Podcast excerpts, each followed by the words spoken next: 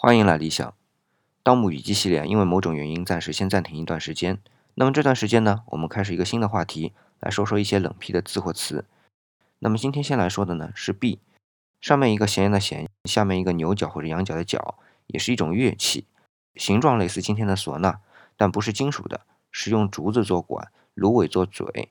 因为没有金属的部件啊，整个共鸣部分都比较柔软，所以吹出来的声音呢很低沉凄凉。它还有一个名字叫做碧栗，栗就是粒子的粒，上面加个草字头，当然也可以去掉啊，直接写粒子的粒。它是从龟兹传入中国的，龟兹以前是中国西域的一个国家，今天呢也在中国的新疆境内。《史记乐书》里说啊，碧栗以竹为管，以芦为首，状似胡笳而九窍，所法者绝音而已。通过这段文字，我们可以了解到，碧栗可能是用七声音阶的。